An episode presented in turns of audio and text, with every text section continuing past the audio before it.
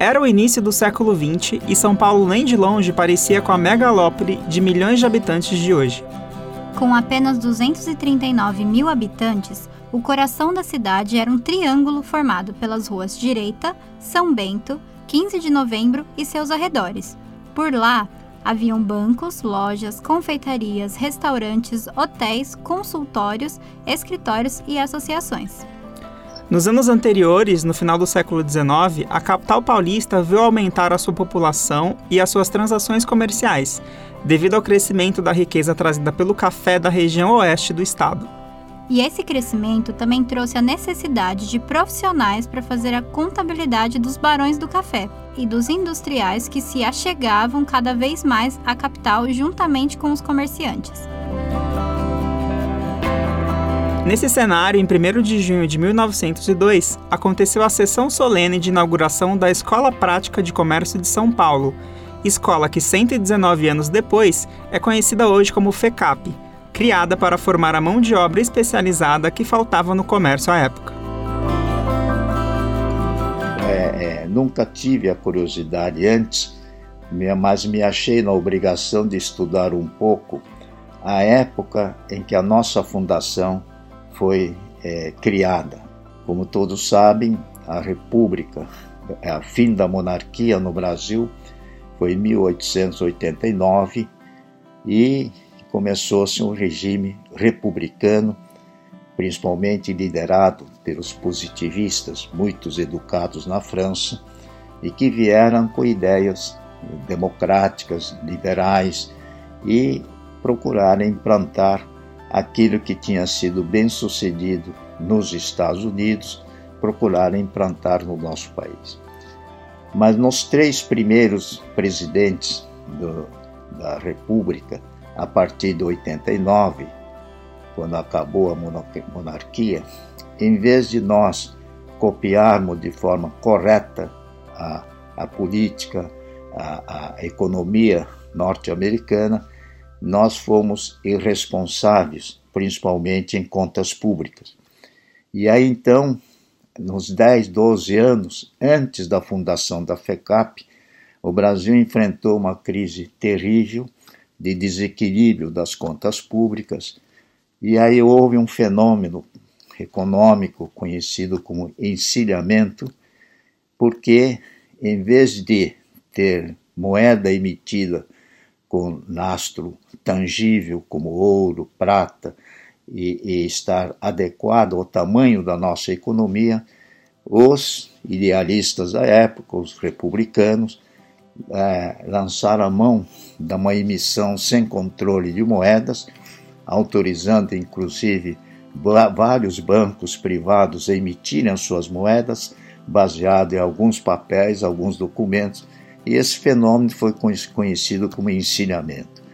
E aí houve uma consequência terrível na nossa economia. Os fazendeiros quebraram, porque inclusive o preço do café, com excesso de produção, houve uma redução de preço, e o café era o principal produto de exportação. E aí o nosso país ficou inadimplente, deixou de pagar as contas e teve que fazer um acordo humilhante com o maior credor da época, que era a, a Inglaterra.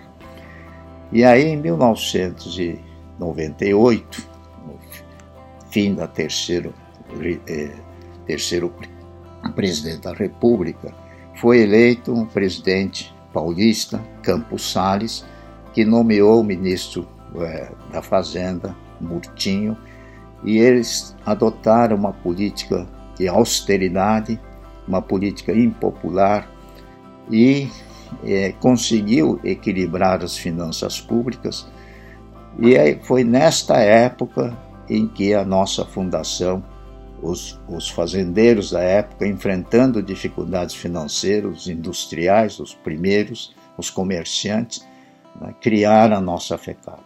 Então, a FECAP, na minha opinião, foi criada numa época pedindo para que as autoridades públicas né, é, prestigiassem a iniciativa privada, o empreendedorismo, diminuíssem os gastos públicos, que houvesse uma, uma, uma racionalidade, um equilíbrio nas contas públicas. Antes mesmo da gente começar essa história, a gente ouviu agora o depoimento do Shigeaki Ueki. Ele é membro do nosso conselho curador, ele é ex-aluno da FECAP e também foi presidente da Petrobras por seis anos. Este é o primeiro episódio de uma série de podcasts especiais que vão contar para você e recontar a história da FECAP, a Fundação Escola de Comércio Álvares Penteado. Eu sou a Carol Farias. E eu sou Wagner Lima. Fique com a gente e acompanhe a história de uma das primeiras escolas de comércio do Brasil. Bom, a gente começa esse nosso encontro da série sobre a história da FECAP convidando o Maurício Fonseca Polato. Ele é mestre em educação pela PUC São Paulo e apresentou uma dissertação em que ele mistura a história da educação no Brasil e da FECAP, Maurício, é uma honra para nós ter você conosco e saber que a nossa história foi seu objeto de pesquisa. Muito obrigado pelo convite, um grande prazer falar um pouco sobre essa instituição que se tornou aí um símbolo da educação comercial, não só em São Paulo, como também no Brasil. Legal, Maurício, muito obrigado por ter aceitado o nosso convite. E para que a gente entenda um pouco mais sobre o momento que o país vivia do, na criação da escola, né, no período da criação da FECAP, a gente convidou também o professor de História Econômica Vinícius Miller. Professor, pode se apresentar para os nossos ouvintes, por favor? Olá, obrigado pelo convite. Eu sou professor Vinícius Miller, sou professor da FECAP e sou historiador com especialidade em História Econômica e vou é, tentar ajudá-los é, e ajudá-las a organizar esse cenário de criação e de desenvolvimento da FECAP nos seus quase 120 anos muito bom, estamos muito bem acompanhados e para fechar a cereja do bolo, a gente convida para conduzir esses episódios da série especial com a gente uma profunda conhecedora da história da FECAP. A Miriam Vale, ela é nossa enciclopédia viva da história e é entre muitas das atribuições que ela tem, ela é curadora do acervo histórico da FECAP. Ela vai acompanhar a gente ao longo desses episódios. Miriam, muito bem-vinda. Oi, pessoal. Como é que vocês estão? Espero que vocês estejam bem, com saúde, em segurança. É um prazer estar aqui com vocês. Eu estou super emocionada de estar aqui no nosso estúdio de audiovisual, presencialmente na FECAP, com nossa equipe de marketing, né? A Carol, o Wagner, o Gabriel.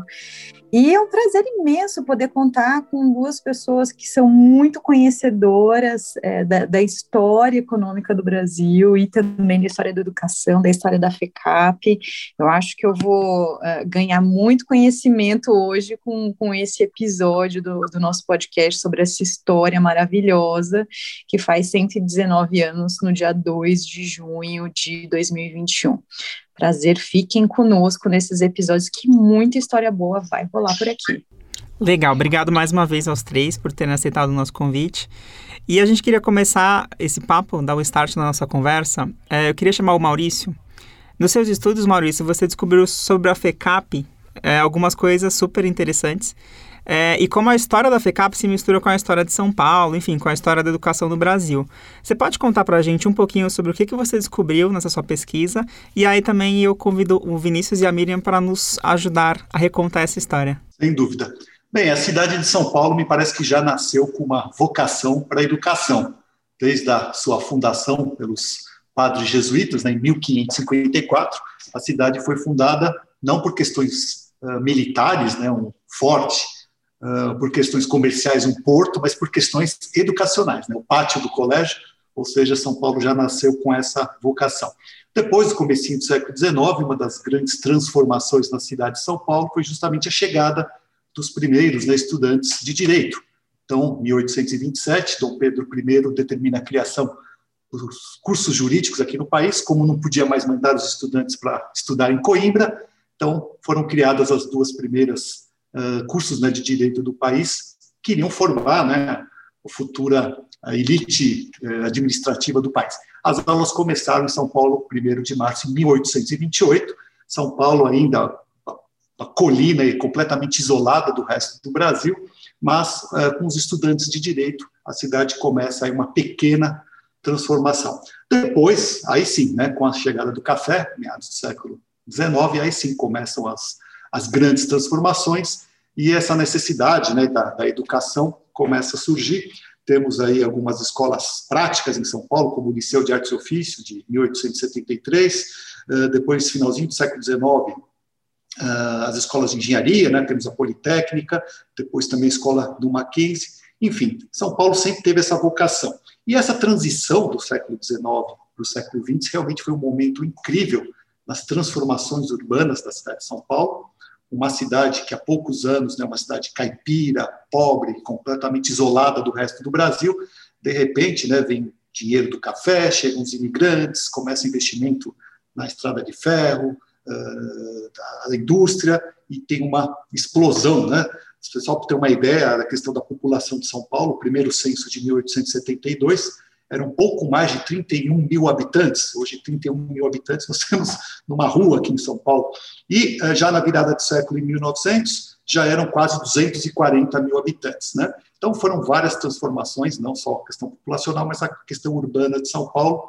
Eh, se a gente pensar, né, o viaduto do Chá, de 1892, nós temos a construção, o início da construção do, do Teatro Municipal em 1903, 1900 2013 começa a construção da Catedral Metropolitana, enfim, uma transformação incrível e nessa linha, né, começam também as transformações das relações humanas, né, a questão do comércio de São Paulo, isso já é necessidade da criação de uma escola de comércio. Isso já vem né, desde meados do século XIX que se fala na criação de uma escola de comércio.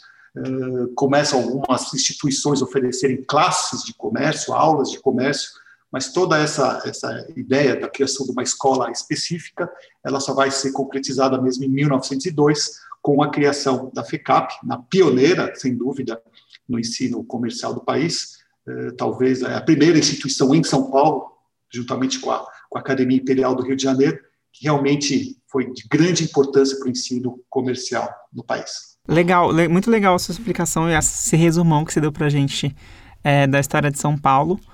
É, eu queria pedir para que a, o Vinícius e a Miriam complementem, então, é, dada a inauguração da FECAP, qual foi a importância dela para a educação e para a formação da, da, da, mão de obra em São Paulo? Acho que o, o Maurício fez um, um, um, uma grande apresentação aí, resumida, na sua primeira participação, identificando esse primeiro essa vocação de São Paulo com a questão educacional. Uh, acho que esse é um bom ponto e, e também com essa relação do crescimento do café no final do século XIX, de alguma maneira financiando é, parte significativa do desenvolvimento da cidade de São Paulo e, consequentemente, das instituições educacionais, como a FECAP é uma das pioneiras.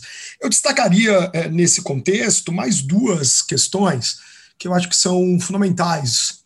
É, uma delas é que a presença maciça de imigrantes é, no interior de São Paulo e depois na capital é, mudava o modo como essa vocação original é, de São Paulo com a educação era pensada. Né? Os imigrantes italianos, principalmente, mas depois alguns alemães, espanhóis, mesmo depois, no começo do século XX, orientais, japoneses, eles, eles demandavam educação de uma maneira um pouco mais rápida, mais, enfim, é, eles eram mais contundentes na demanda que eles faziam por educação quando vinham para cá trabalhar ou nas fazendas do interior, é, basicamente fazendas de café, ou mesmo aqui na cidade de São Paulo, na, nas atividades que, que se desenvolviam na cidade de São Paulo. Então, acho que essa é uma, também uma contribuição importante para que esse, é, esse espírito muito favorável ao desenvolvimento educacional tenha se desenvolvido na região né, e na cidade de São Paulo, por conta aí de uma maciça presença de imigrantes. Vale dizer que é, é, se a gente é, retomar um pouco esse fio histórico que o Maurício apresentou, tem uma questão temporal que é muito significativa, que é, que são, na verdade, que é relacionada aos passos dos níveis educacionais. Né? Nós, nós temos uma, uma trajetória no Brasil que muitas vezes é identificada com razão e criticada com razão por termos uma, uma inversão dos passos da educação. Né? Quer dizer, nós começamos com a educação superior, muitas vezes, e depois é que desenvolvemos outros níveis educacionais, né, até chegarmos à educação básica. É, mesmo que essa crítica seja pertinente, que a gente tenha começado pela educação superior e o ideal teria, é, é, é seria fazer o contrário, começar pela educação básica, é, o surgimento da FECAP no início do século XX, é, de alguma maneira, nos aponta eh, que essa sequência da educação, principalmente aqui em São Paulo, ela teve mais do que simplesmente uma inversão de começarmos pela educação superior e depois é, avançarmos para a educação básica. E aí eu junto as duas coisas nos meus comentários iniciais. A presença dos imigrantes é uma, uh, das, uh, uma das determinantes, um dos responsáveis pelo aumento da educação básica em São Paulo. Né? A educação básica de São Paulo avançou bastante com a presença dos imigrantes, seja no interior, é, seja na capital. E, portanto, o, o, nascimento da FECAP é como se fosse mais um passo dessa tradição educacional que vinha se formando no interior de São Paulo e na capital, fundamentalmente ligada a essa tradição, a presença maciça de imigrantes é, o passo, portanto, que a FECAP dá é muito importante, que a FECAP representa, porque é o passo que vai coroar ou um passo muito importante nessa coroação de uma educação que conseguiu em São Paulo inverter um pouco a crítica que se faz, né, que nós começamos com a educação superior. Então a FECAP faz um passo importante para identificar aí a continuidade dessa educação básica que era bastante demandada por imigrantes. Então essa é uma, uma parte que eu acho que é importante para é, associar a fala inicial do Maurício, muito interessante. E a outra, última é, desse, dessa primeira contextualização que a gente vem fazendo, é que uh, isso também reflete a construção da FECAP e essa maneira de uh, que uma certa elite uh, paulista do final do século XIX, começo do século XX, se envolve na criação da FECAP, é, é uma maneira também de identificar uma mudança de mentalidade uma mudança muito importante de mentalidade, que de algum modo também é, confronta perspectivas muito uh, tradicionais do modo como nós entendemos a nossa própria história. Quer dizer, é muito comum que a gente olhe para a história fazendo uma oposição entre os fazendeiros do interior, é, as famílias tradicionais que cuidavam, que eram as proprietárias dessas fazendas, principalmente de café do interior de São Paulo, e uma outra sociedade que vai nascer com a industrialização, com a urbanização. Muitas vezes, ao fazermos essa oposição entre essas duas sociedades, perdemos uma sutileza que é, é a ligação entre elas. Quer dizer, são as mesmas famílias, são os mesmos proprietários que tinham essas fazendas e que desenvolveram o interior de São Paulo, é, que vão diversificar os seus investimentos, que vão diversificar suas posições e que vão não só é, é, criar a FECAP, mas que vão também participar da criação e crescimento dos bancos, é, da instalação de empresas de energia elétrica, né, de ferrovias e de empresas de transportes, empresas ligadas à formação de novos bairros na cidade de São Paulo, saneamento básico. Quer dizer, todas essas atividades estão faziam parte do mesmo contexto de crescimento dessa atividade cafeeira e de uma é, de um transbordamento daquilo que se acumulou e daquilo que se ganhou com o café para essas outras atividades, entre elas o avanço da educação, e a FECAP é um bom exemplo disso. Então, acho que aí tem um período de ouro, a FECAP representa, nesse sentido, um período de ouro tanto da integração dos imigrantes, do avanço da economia do café, mas também do transbordamento dessa economia do café e de uma mentalidade que estava é, que era específica das fazendas e, e do interior, é, para uma mentalidade que vai é, se entender de maneira mais ampla, mais cosmopolita, e vai, portanto, é, é, é, revelar essa relação entre o dinheiro do café e a educação, e o saneamento, e o avanço da urbanização, e o avanço da energia elétrica, do sistema de transporte e da infraestrutura de maneira geral. Acho que esse é um ponto importante que caracteriza aí a minha primeira participação. Muito bom, muito bom é, falar depois de vocês. Vocês deram uma contextualização maravilhosa de, desse período de, de, fundação da FECAP em 1902, e eu colocaria algumas uh, outras questões e alguns outros pontos na, na, nas falas de vocês, é porque eu também estou aqui munida com, com vários livros aqui na minha frente, e transcrições de, de algumas falas, de discursos e também de alguns artigos que saíram, inclusive na mídia é, daquela época. Né? Então, o que, que acontecia naquele momento, final do, do século XIX e começo do século XX? Quem eram essas pessoas e qual era o suporte que, que elas tinham é, para manter os seus negócios abertos? Se, por um lado, a, a gente tem essa época, como o Vinícius bem disse, uma época de ouro aqui em São Paulo por conta do, do café, é, a, quem é que ia trabalhar com a contabilidade desses livros? Quem é que ia fazer exportação desse café? Aí a gente teve, começou uma industrialização também aqui em São Paulo, que tinha a ver é, com, com esse tipo de economia que a gente tinha naquela época, né, no finalzinho do século XIX, começo do século XX, e complementava justamente toda essa produção cafeira e de agricultura que a gente tinha no interior do, do nosso estado. É, então, qual que era a grande reclamação? E, e, e eu vou trazer um, um, dos nossos fundadores aqui é, para falar conosco também, né, a partir dessas transcrições que eu peguei aqui do, do Veiga Filho.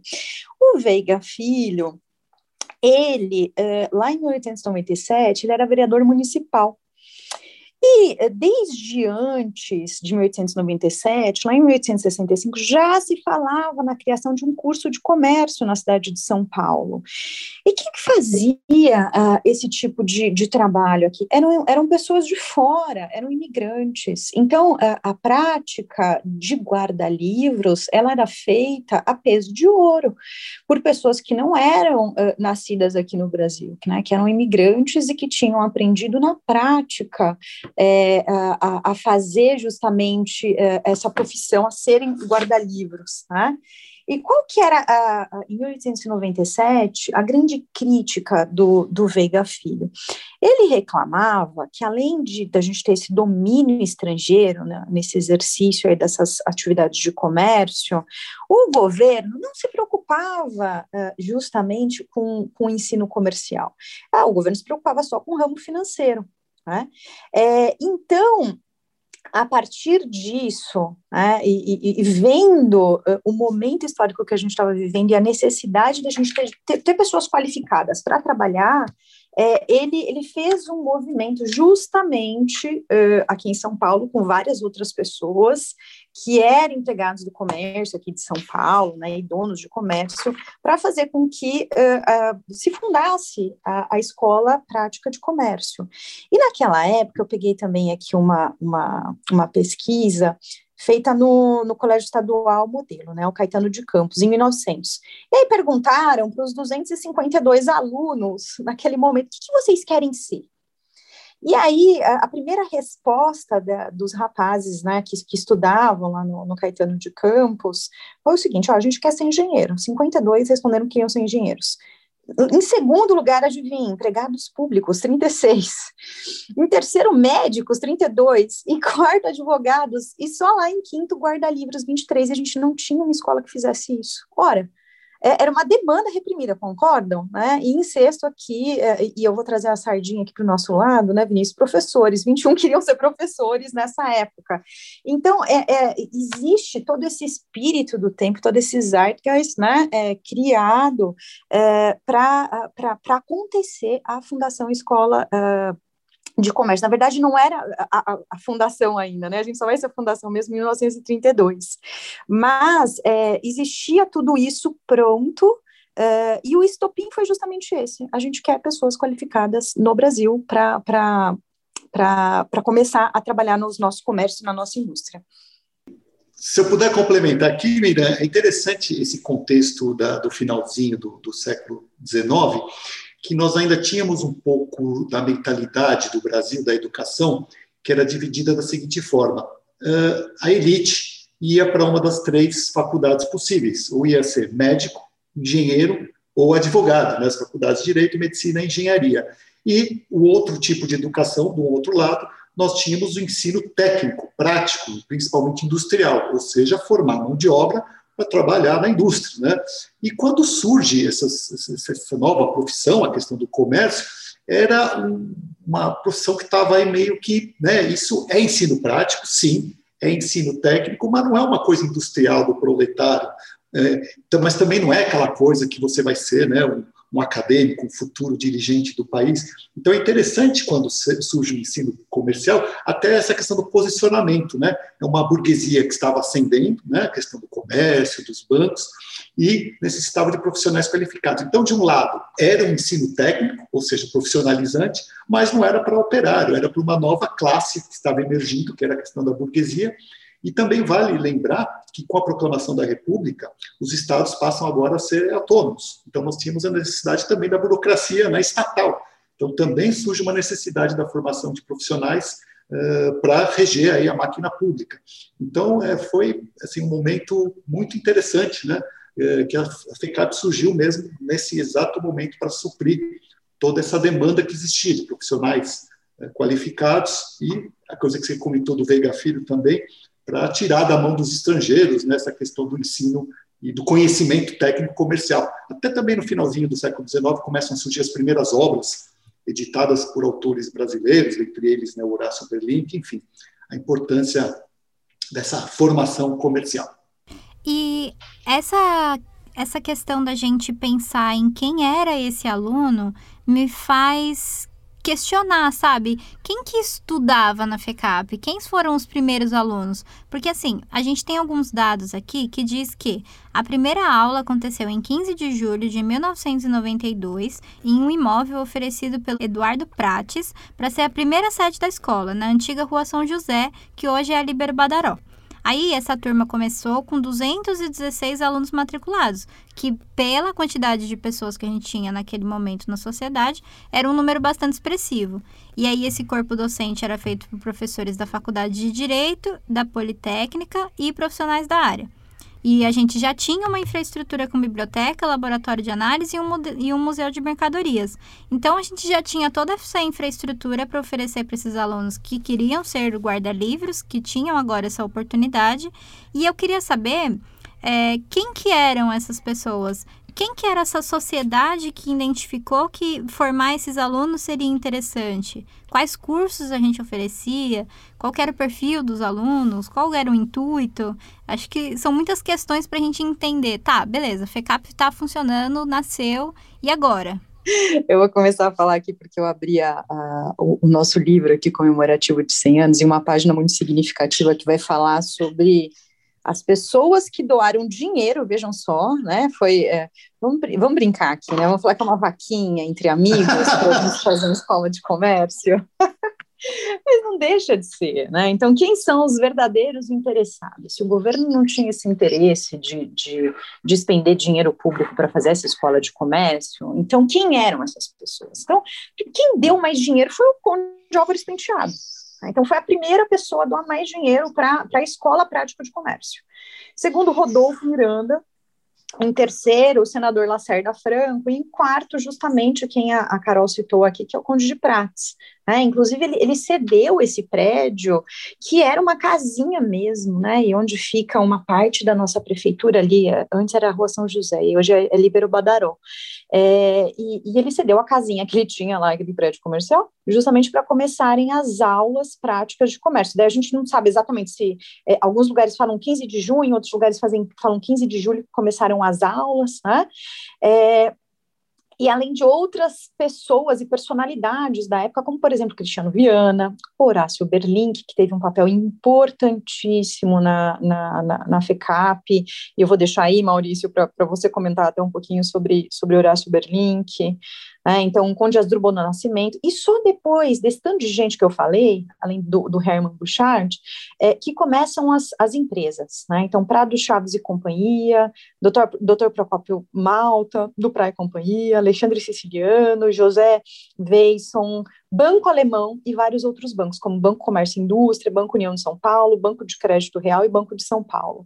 Então, são justamente as pessoas que eram industriais, que eram comerciários naquela época, que sentiam falta de terem eh, pessoas formadas no Brasil e que eh, não cobrassem aí a peso de ouro as suas horas, né, justamente para fazer a contabilidade eh, dos seus negócios. Né?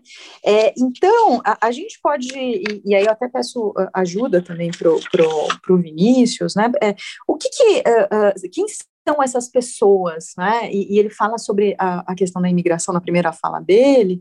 É, quando a gente olha os livros, né, de, de, fotos das pessoas que se formaram as primeiras turmas é, e, e, olha também os, as pastas desses alunos, a gente vai perceber nomes que, que são de imigrantes, e são pessoas justamente que são imigrantes que estão buscando esse tipo de qualificação. É, talvez eles vissem nesse tipo de qualificação oferecida por essa escola prática de comércio uma forma de ascensão também. Né? Não só pelo, pelo trabalho duro, trabalho árduo, de repente nas lavouras, depois aqui nas indústrias em São Paulo, mas essa qualificação, a partir da, da, da escola prática de comércio, pudesse fazer com que aqueles salários eles fossem aumentados. E aí, é, o, o que, que aconteceu nessa, nessa escola prática de comércio? O que, que, que a gente oferecia no final das contas?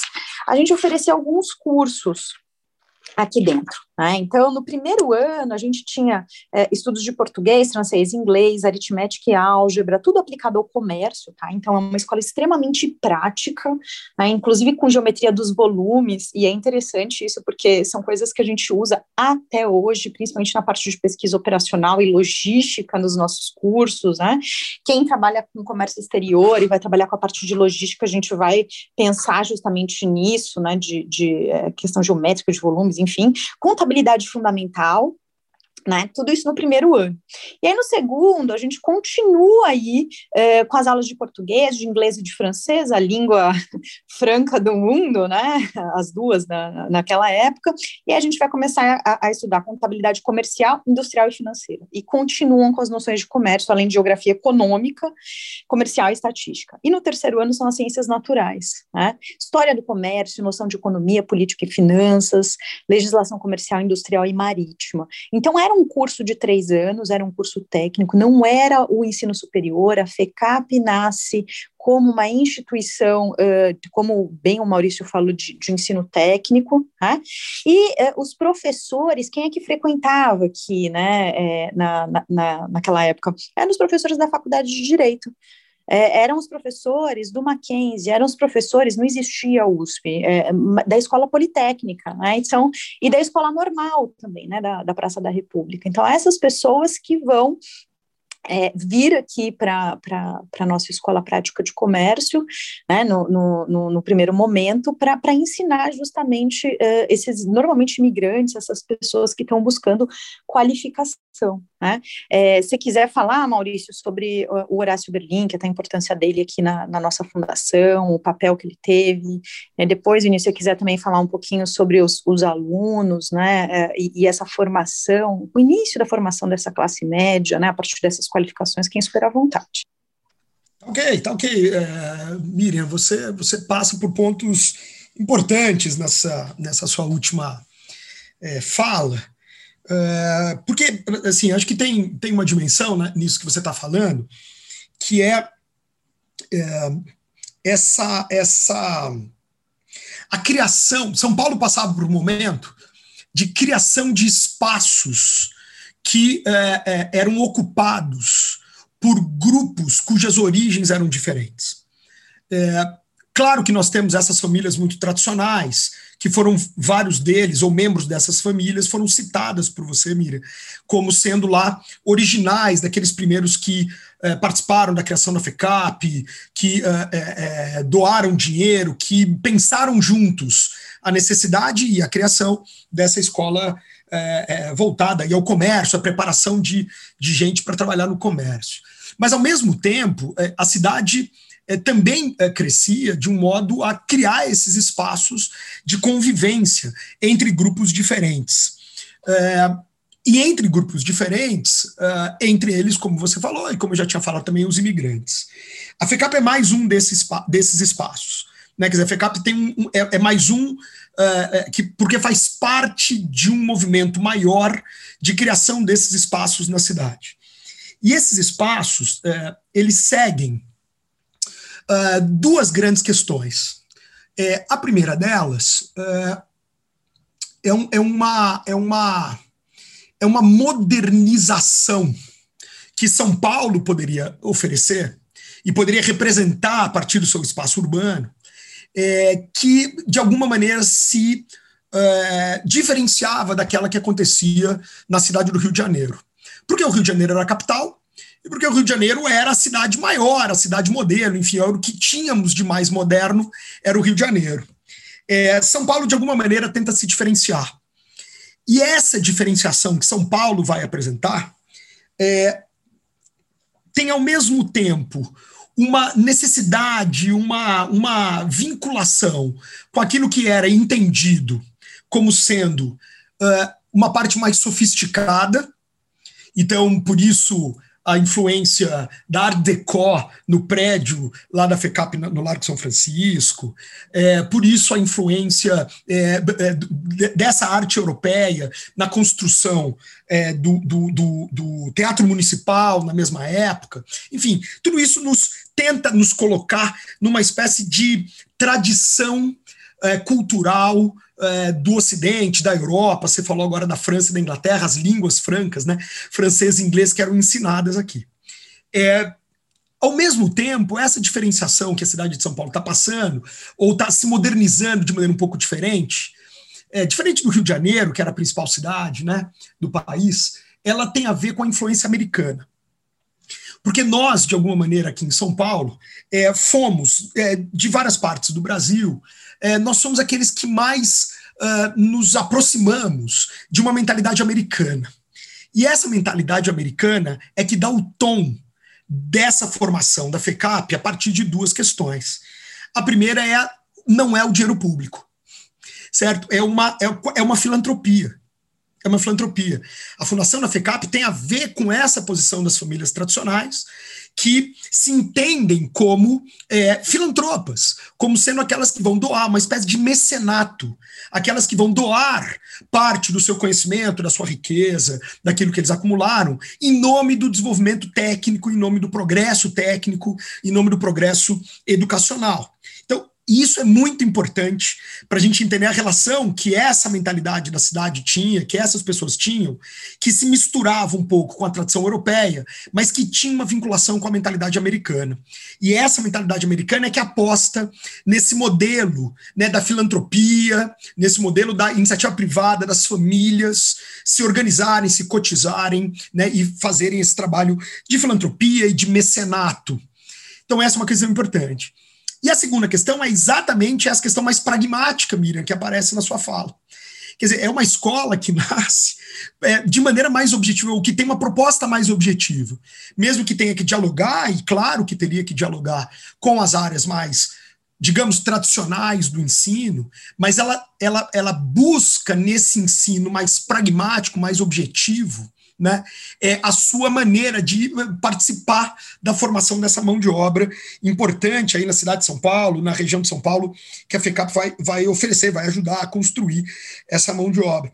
E, e isso também é influência americana esse jeito mais objetivo. Foram os americanos que inventaram a administração moderna. Quer dizer, o, o, que nós entendemos como sendo administração, contabilidade moderna, tem muito a ver com aquilo que os americanos inventaram no final do século XIX, que era para administrar a formação das grandes indústrias americanas, que era para administrar a formação das grandes empresas comerciais americanas. Então, de alguma maneira, é isso que o pessoal daqui de São Paulo está olhando. É para isso que eles estão olhando.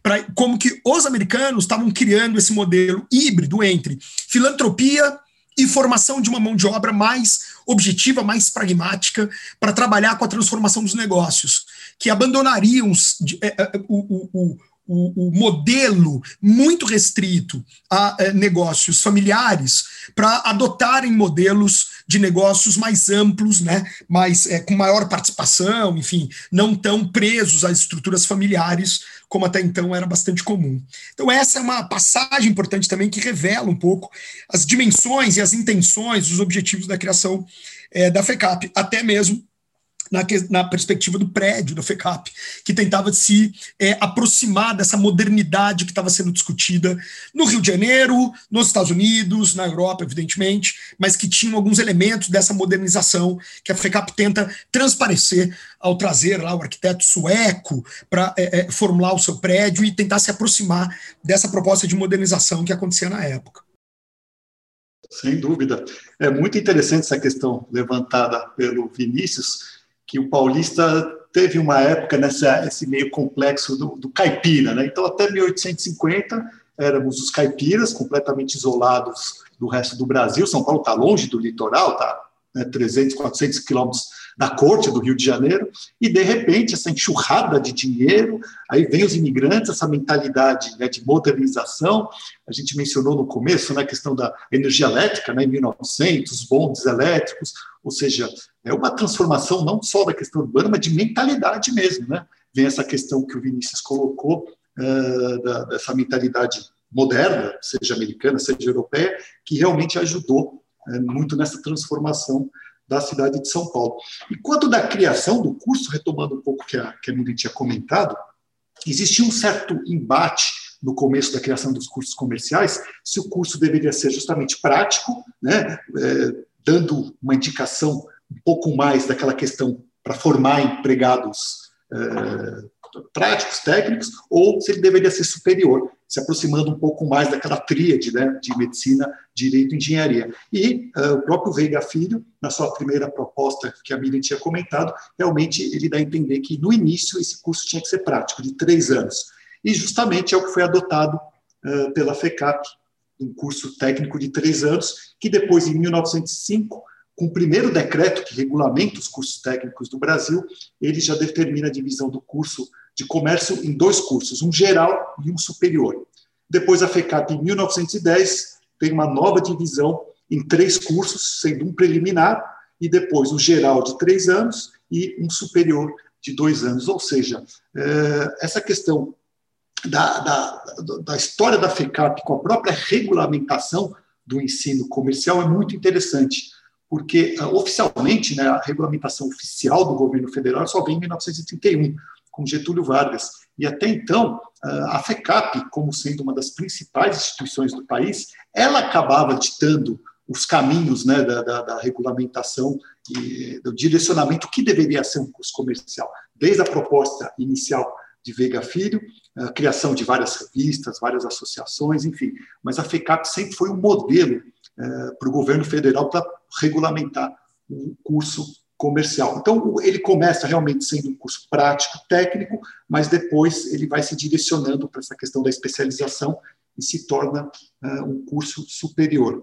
E dentre os personagens dessa rede de relacionamentos, como o Vinícius também já, já, já havia comentado, uh, de certa forma, uh, todos, de certa forma, se relacionavam. Né? Eu cito aqui na minha dissertação quatro personagens que foram essenciais para a criação da FECAP para o desenvolvimento do ensino comercial do Brasil, que foram né, o conde Álvaro Despenteado, que foi uma grande figura na história de São Paulo, né, inicialmente café, depois indústria. Achei legal que o Vinícius também colocou que não foi o término do ciclo do café que, que começou o ciclo da indústria, não. Foi justamente o dinheiro do café que incentivou o investimento na indústria e na educação, enfim. Então, o, o Álvaro Penteado foi uma grande figura nesse sentido, então ele foi agricultor, industrial, foi presidente da Associação Comercial, foi diretor da Companhia Mogiana de Estrada de Ferro, ou seja, uma pessoa é, muito, talvez até à frente de seu tempo. Então, o Conde representava essa figura né, do empresário, do capital, é, e via essa necessidade da formação né, dessa nova mão de obra, aí, dessa nova especialização que estava surgindo. Nós temos é, o Antônio Lacerda Franco, que já era de um outro lado, ele era senador, foi político, né? também chegou a fundar um dos bancos, o Banco União, que os bancos também, a questão da, da, da atividade financeira, foi o grande impulsionador da, da, indústria e também do comércio, ou seja, os bancos que financiaram essa nova empreitada. Então, nós temos uh, Álvares Penteado do lado empresarial, o Lacerda Franco, que era aquela coisa político, nós temos o João Pedro da Veiga Filho, que foi político, advogado, mas ele sempre esteve muito envolvido com a questão de educação, né? É, foi professor, inclusive, da, da, da Politécnica. E, finalmente, uma figura que, que eu acho foi essencial na criação da FECAP foi Horácio Berlim, que é professor que, que, é de Brusque, né, de Santa Catarina, ele nasceu em 1868, veio a São Paulo em 1888 para tratar das questões de imigração, foi contratado pelo governo paulista, e posteriormente ele começa a trabalhar é, fazendo a contabilidade de empresas, dentre elas as empresas do próprio Álvares Penteado, e dali ele começa a se envolver na questão uh, de educação. Né? Então, uh, essas quatro figuras, ou seja, juntando o lado empresarial, o lado educacional, o lado político e o lado prático, Horácio Berlink era um contador, aprendeu muito, inclusive, com contadores escoceses do, do, Banco União, onde ele também trabalhou, enfim. Todas, toda essa articulação, todas esses, essas áreas se reuniram e decidiram, então, né, a questão até da filantropia que o Vinícius mencionou, criar, então, essa nova instituição. Então, é muito interessante essa articulação, como essas figuras da elite paulistana se relacionavam e chegaram, aí, enfim, uh, à criação dessa escola. Muito incrível todas as colaborações que vocês trouxeram pra gente, porque vocês conseguiram pincelar é, a maioria dos personagens que foram muito importantes e que marcaram a nossa história.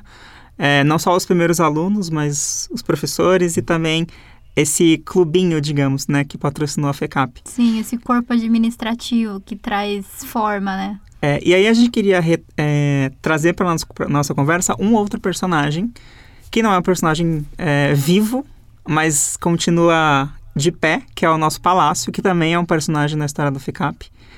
Carol, a gente tem alguns dados aqui sobre o palácio, né? Isso, é, a escola, antes da gente usar o Palácio do Comércio, a gente tinha algumas salas cedidas na Faculdade de Direito do Largo São Francisco, entre 1903 e 1908. E aí, com o sucesso dos cursos, em 1905, o conde Antônio Álvares Leite Penteado doou a, o terreno, né, para a gente fazer o Largo São Francisco e o palácio foi inaugurado em dezembro de 1908.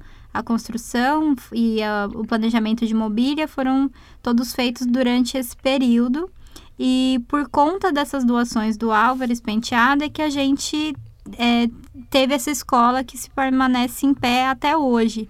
E aí eu queria que vocês contassem um pouquinho mais pra gente, né? De, de como que, que foi esses. É, que, como que esse corpo físico que traz uma coisa mais palpável para a escola, como que ele se apresenta para a cidade. E aí, alguns dados é, arquitetônicos, né?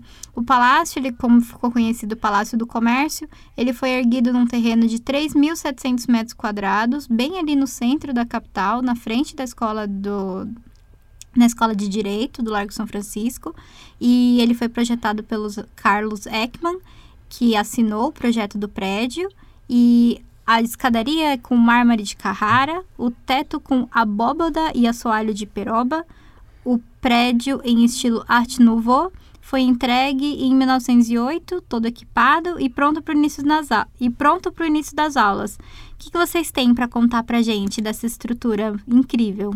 E se me permite, Carol, eu queria adicionar uma segunda pergunta. É, a imponência desse prédio, ela representa também as aspirações dessa nova elite de São Paulo? Vamos lá, gente. Vamos curiosidades desse prédio. Vamos, vamos falar da, da nossa casa, primeira casa alvarista, né? Porque a gente tinha uma casa emprestada na, na Rua São José, na Líbero.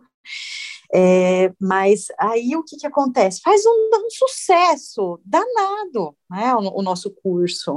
Então, esse curso livre, que o Maurício falou muito bem, que em 1905 a gente tem essa regulamentação da lei federal que vai reconhecer os, os nossos diplomas, e digo mais, pessoas com diploma da Álvares, não na época, Álvares Penteado ainda não, né, mas da, da Escola Prática de Comércio, não precisavam nem fazer concurso público, elas simplesmente entravam nos seus trabalhos no governo.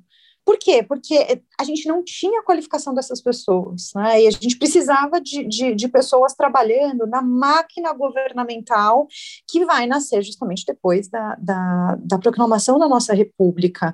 E eu faço até uma provocação, Vinícius, depois, se você quiser comentar um pouco uh, sobre, sobre essa questão da, da proclamação da república e também da abolição da escravatura, e que eu acho que foram movimentos, e me corrija se estiver errada também, é, que foram construídos. O que, que eu quero dizer com isso, essas, uh, esse, esse momento de abolição e esse momento da proclamação da República, eles, eles, eles são gestados muito antes. E para acontecer isso, a gente precisa de diversos outros elementos e fatores. Né? Mas vamos lá no nosso prédio. Fizemos um sucesso danado, não tinha mais lugar para colocar os nossos alunos justamente ali é, a, no, no, edifício cedido pelo Conde Prates. E o que, que a gente vai fazer? Bom, vamos para a Faculdade de Direito do Largo São Francisco, não é mesmo? Eles nos cederam salas ali.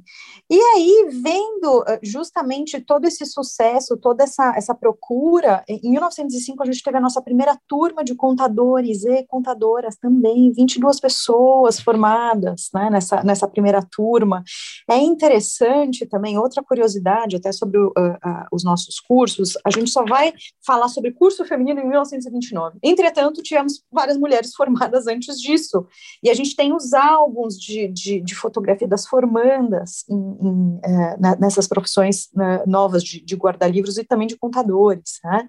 É, então, esse prédio, ele é justamente feito ali pertinho do centro de São Paulo, né, perto de onde nasceu a nossa cidade, perto do pátio do colégio, perto da Praça da Sé, e uh, quem doa esse terreno?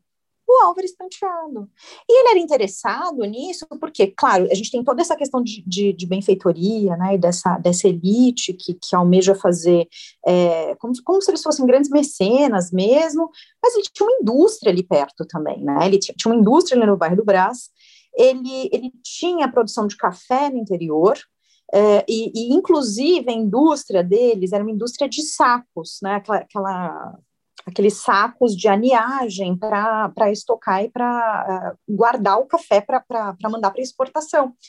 O escritório dele era perto dali também, né, do, do Álvares Penteado, então ele tinha muito interesse nas pessoas que saíam formadas da, da, da, nossa Escola Prática de Comércio. Então ele deu justamente esse terreno ali de frente do Largo São Francisco, a gente é, é vizinho da Faculdade de Direito, e ele também pagou o quê? Ele pagou o, o Carlos Ekman para fazer é, o, o, prédio como arquiteto. E a casa dele também foi feita justamente pelo Carlos Ekman. É, hoje, a casa dos Álvares Penteado, ali em Higienópolis, é um palacete super bonito. Hoje, ele, ele é da Faculdade de Arquitetura e Urbanismo da USP. Né? Então, a, a mesma a, o primor que foi feito, mesmo o cuidado que, que se despendeu na casa da, dos Álvares Penteado, a, foi, foi, visto justamente naquele prédio do Largo São Francisco, que era um dos primeiros prédios feitos para escola. Né? Porque não sei se vocês sabem, mas é, o Largo São Francisco, a Faculdade de Direito, era um convento, não era uma escola. Então, tem uma ligação também muito grande da educação, como o Maurício bem falou no, no, no início aqui do nosso episódio, com a igreja. Né? É, entretanto, vejam só, não nascemos desse movimento, mas nascemos no movimento de empresários do começo do século passado. Né? Então, é, quando a gente olha o prédio, é um prédio majestoso, é um prédio enorme que a gente tem ali no, no, no Largo São Francisco, e a gente vai ver os símbolos daquela época que vinham trazer pujança econômica para o nosso Estado. Então, a gente vai ver uma engrenagem que vai representar a indústria. Né? A gente vai ver Hermes, ali logo na entrada né, do, do nosso prédio, né, que representa o comércio. E na fachada, e quando a gente entra no prédio, a gente tem vários lugares também eh, que vão representar a indústria e o comércio, inclusive navegação. Então, eh, quando a gente entra no, no prédio, é, é, muito representativo, é muito rico uh, essa visita, justamente porque a gente tem vários símbolos uh, que são uh, pertencentes ao comércio, à indústria, ao café, né? Então a gente tem que sempre estar com esse olho atento, olho aberto para a gente poder ver isso no prédio. E além disso, o prédio tem pé direito duplo. A gente é, não, não tinha, a gente tinha que se valer das coisas daquela época, né? Então a gente tinha que estudar justamente com, com, com luz uh, natural, né? E a gente não tinha ar-condicionado, nada naquela época, as, as, janelas, as portas, elas são enormes justamente para ter essa circulação de ar ali entre as pessoas. E é claro, né, meus queridos, não podia deixar de ser, a elite paulistana fez uma festa, mais uma festa, que foi de um dia para o outro, de 12 de dezembro de 1908 até dia 13 de dezembro de, dois, de 1908, é, rolou essa festa de inauguração do nosso Palácio do Comércio com orquestra, com café da manhã, com tudo que tinha direito naquela época. Né? Então foi um, um evento realmente muito grandioso para a elite, um marco ali na, é, na arquitetura também, é, na, na, na, história do, do, do, nosso triângulo, né? ali da, Uh, que vocês comentaram logo no, no, no comecinho do nosso episódio. Então, são essas uh, curiosidades que eu posso falar aí do prédio para vocês, se vocês quiserem comentar aí um pouquinho sobre esse momento também, enfim, sobre o prédio, quem super à vontade. Uma curiosidade, né, para quem está ouvindo a gente de casa e quiser materializar um pouco mais essas imagens, a gente participou da Jornada do Patrimônio Virtual no ano passado, em 2020. Então a gente tem lá no nosso canal no YouTube um vídeo que percorre e que conta cada detalhe minuciosamente do, do, do Palácio do Comércio. Então, fiquem à vontade, vou colocar o link desse vídeo aqui na descrição do episódio do Spotify e dos outros indexadores de podcast, caso vocês queiram ver esse prédio maravilhoso que a gente está comentando aqui. E aí abro o espaço para os nossos outros comentaristas falarem sobre um pouquinho. Bem, é, é engraçado, a Miriam fala de um jeito, né? O, é a primeira casa alvarista, ela enche a boca, que orgulho de ser da família FECAP, Miriam. Não, realmente, em termos de, de história da arquitetura de São Paulo, o palácio foi um símbolo, né? ele se torna uma grife, na verdade. Você estudar na FECAP, você tinha os anúncios que só queriam alunos né, formados pela FECAP. E tamanha esse, essa, esse poder né, da, da, Escola de Comércio de São Paulo, posteriormente FECAP, é que, você ter uma ideia, nesses primeiros 29 anos de existência do curso comercial, não era o governo que regulamentava os cursos.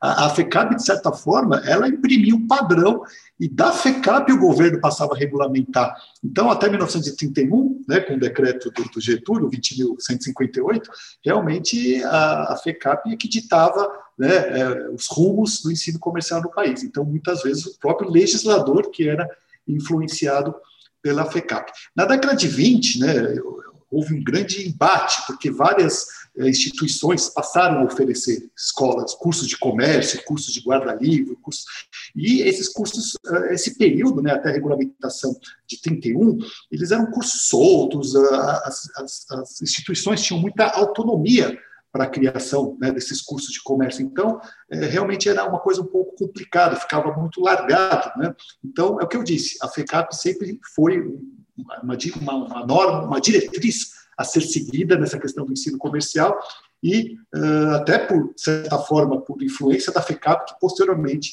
surgiu esse decreto de 31. Mas sem dúvida, né, o palácio representava eh, esse símbolo dessa nova dessa nova profissão, dessa nova atividade que iria transformar sem dúvida a história da, da, da cidade de São Paulo, por que não dizer né, a história do Brasil de certa forma. E, e, Maurício, Miriam, todos vocês, todas vocês. A Miriam falava de, alguma, de algumas particularidades do prédio, né, do Palácio do Comércio, lá no Largo de São Francisco. É, o, o, arquiteto sueco contratado para fazer o projeto, ele trabalhava para o Ramos de Azevedo.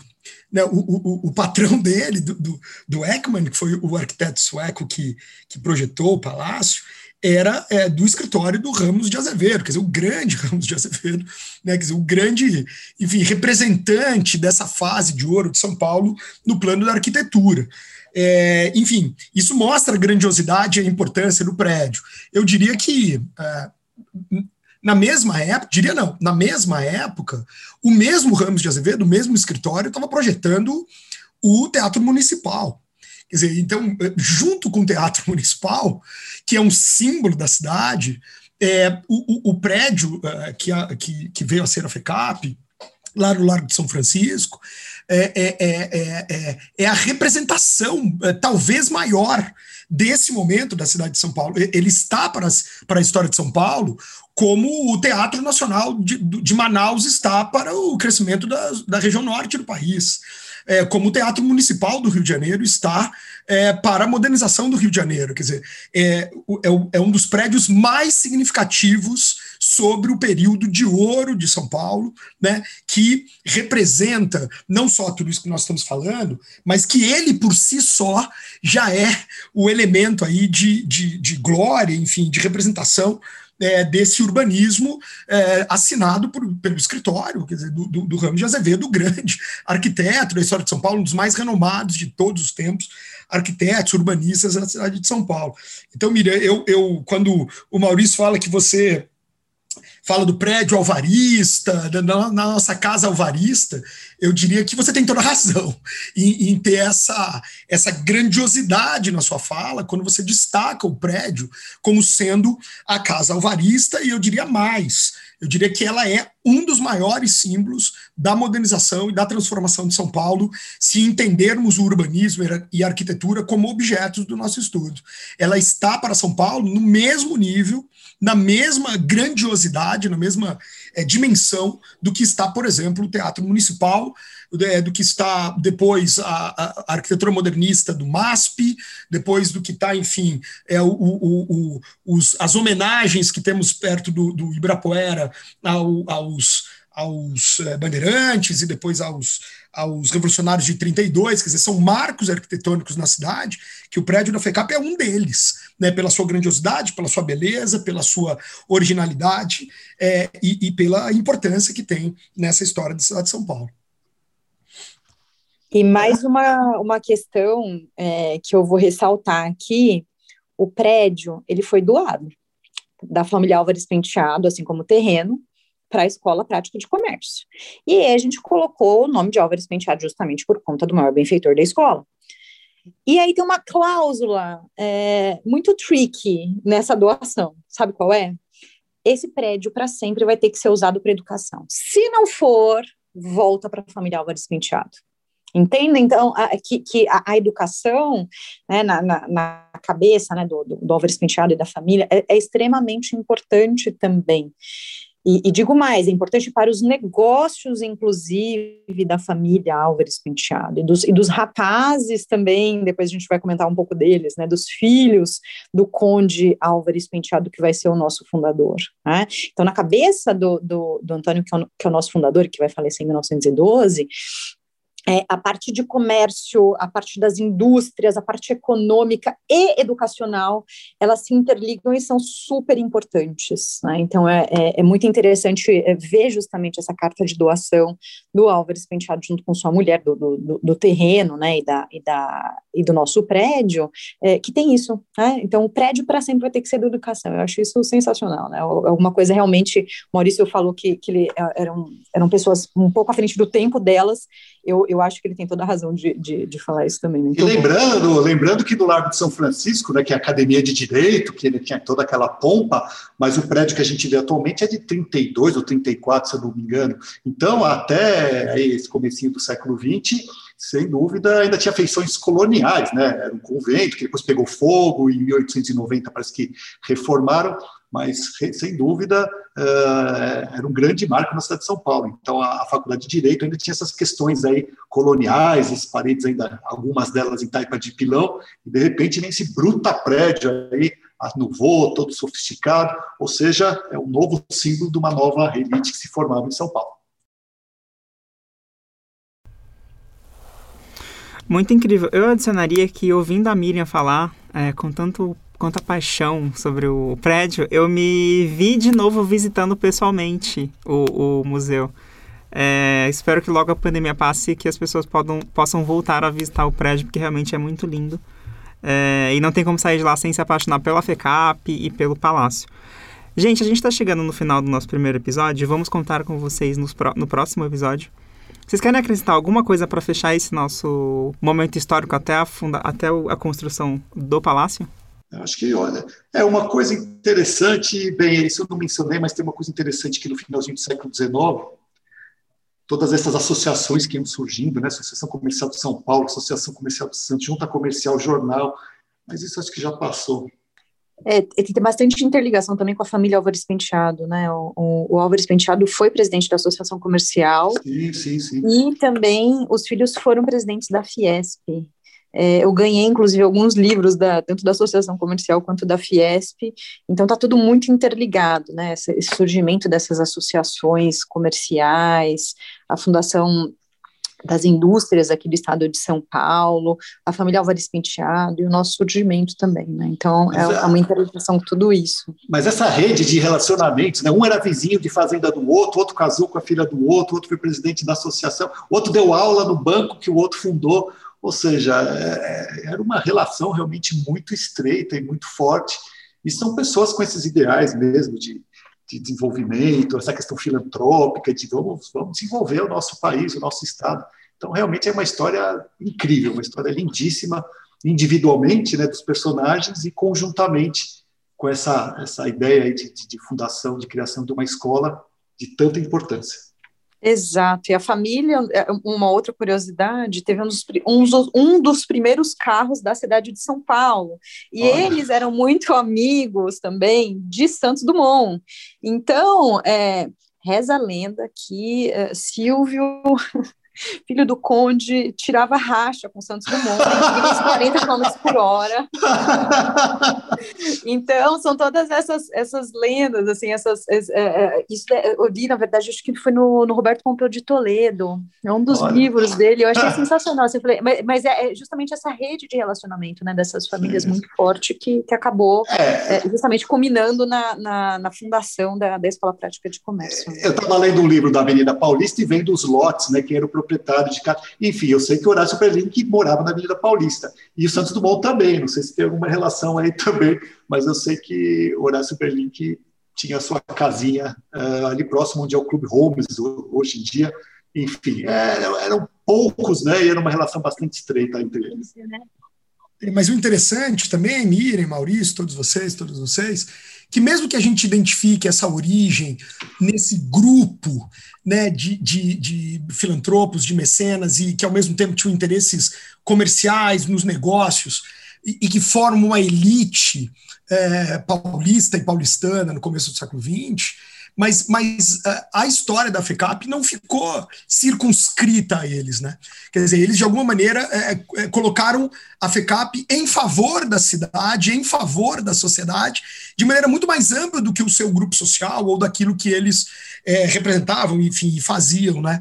Então é interessante como eles conseguem, vou usar de novo o termo que eu usei é, alguns minutos atrás, eles conseguem transbordar, né? Quer dizer, e de alguma maneira essa história deles é, quando transborda, né, e a FECAP é um dos elementos desse transbordamento, é, ela, ela passa a, a, a, influenciar, ou passa a ser entendida como é, aquilo que, de alguma maneira, representa mais inclusão na cidade de São Paulo, no estado de São Paulo. Quer dizer, é um projeto da elite de São Paulo, mas que está muito além de ser reproduzido para a elite de São Paulo. Tá muito, muito boa colocação, de... muito boa. Está é, muito além. Muito legal. é muito inclusiva. É um projeto muito inclusivo, né? A Miriam cita que na, no contrato original do, do prédio está lá que ele só pode ser usado para educação. É o que nos o que nos aponta isso, né? Aponta essa perspectiva inclusiva, né? Que a, a origem da própria FECAP tinha é, na visão dessas pessoas que por mais que fossem da elite e eram, de fato, é, representantes muito significativos da elite de São Paulo, naquele momento da elite brasileira, né, por toda a riqueza que aqui estava instalada, estava se reproduzindo, mas é um projeto que transborda esses muros né, da elite é, e que passa a ser uma das principais vias de inclusão da cidade de São Paulo e da, do estado de São Paulo e, por que não, é, do país. Né? Então, isso é bastante interessante também de, de destacar nessa origem da história da FECAP. Perfeito, tanto que se perpetua né, até hoje, né? É exato, é isso exatamente o que eu ia falar. Eu acho que esse é um dos pontos do DNA da FECAP que se permanece muito firme até hoje. A gente consegue fazer esse intermédio muito claro entre a inclusão e a participação nas aulas entre os alunos dessa, dessa elite paulista ainda. Eu acho que isso é realmente um, um, a essência que a gente manteve desde lá. Gente, esse foi o nosso primeiro episódio do podcast da FECAP Mundo Mercado, que a gente está contando um pouquinho da história da FECAP. E eu quero convidar vocês para continuar ouvindo com a gente nas próximas três semanas. Na semana que vem, a gente vai falar sobre a a história do, de São Paulo e a história do Brasil, como que a FECAP foi acompanhando esses acontecimentos que aconteceram ao longo do século XX. E no terceiro episódio a gente vai falar sobre as principais personalidades que passaram aqui pela instituição. Aí no último a gente vai falar sobre os, os próximos passos, né? O que, que a gente planeja para o futuro. É isso aí, Carol. A gente quer agradecer muito aos nossos três convidados de hoje. É, vocês foram incríveis na reconstituição histórica da FECAP do Brasil. Queria pedir que vocês se despedissem dos nossos ouvintes, por favor.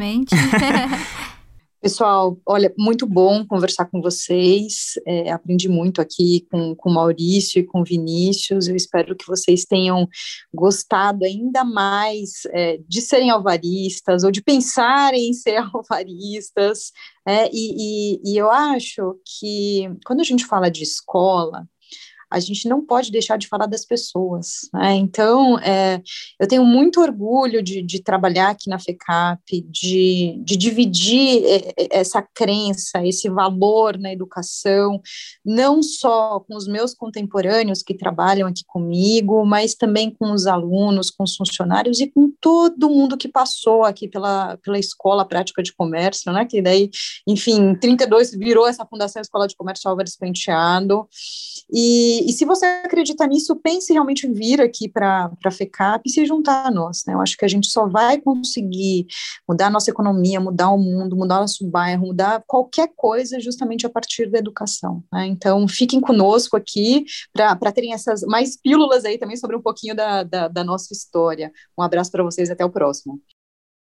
Agradeço a oportunidade também, Miriam, é, comungo com as suas com seu sentimento, enfim, desse orgulho de fazer parte do quadro de professores, de professoras, de funcionários, funcionárias, de colaboradores e colaboradoras da FECAP. É, eu, como professor de história, como historiador, é, não só acho que essa história da FECAP é fundamental para entender o desenvolvimento de São Paulo, o desenvolvimento do país, é, mas, evidentemente, como professor de história, como historiador, eu acho que nós entenderemos melhor os nossos desafios do presente se a gente consegue identificar na nossa trajetória esses pontos que muitas vezes são negativos, mas que tem, no exemplo da FECAP, um ponto muito positivo da nossa trajetória como sociedade, como cidade, como Estado, como país, e que nos, é, é, nos dão sustentação para entender é, como, é, enfim, sair de algumas armadilhas que ao longo da história a gente se meteu, né, se envolveu. Então, não só tenho muito gosto e agradeço por poder participar dessa conversa, porque como professor de história, acho que essa história é muito importante para todos nós, mas também porque isso me faz é, me sentir mais orgulhoso e me sentir mais parte dessa história por ser já há tantos anos como sou professor da FECAP. Então agradeço fortemente aí a oportunidade.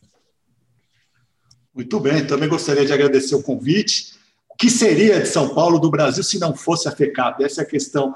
São, são decisões aí que são tomadas aí por pessoas, por grupos, e que, sem dúvida, refletem na história de, um, de uma sociedade, de uma história de um país.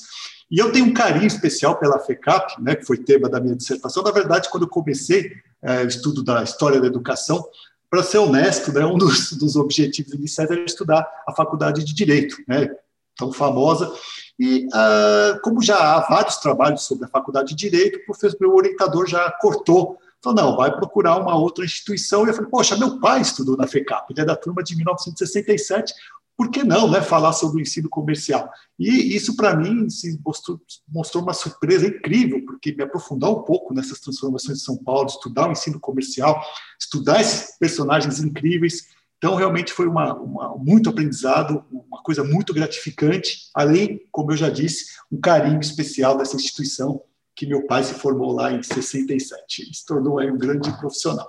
Então, mais uma vez, obrigado a todos.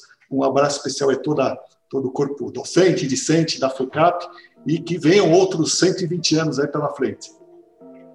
Legal, gente. Muito obrigado mais uma vez. Eu acho que a gente conseguiu nesse primeiro episódio dar uma pincelada sobre o tal do orgulho avarista que a gente vive e que a gente fala tanto, né? E você que está ouvindo a gente, aproveita também para mandar o link do podcast para outros avaristas que você conhece todo mundo que já passou pela FECAP com certeza vai querer ouvir e reouvir essa história muitas vezes. Com certeza. Compartilhe esse episódio. A gente está disponível no Spotify, no Deezer, no Apple Music, em todos aí os indexadores de podcast. Temos episódios todas as quintas-feiras, religiosamente, às duas da tarde. E espero vocês na semana que vem. É isso, gente. Até mais. Este episódio foi roteirizado, produzido e idealizado pelos jornalistas Wagner Lima e Carol Farias. A edição é de Gabriel Alexandre.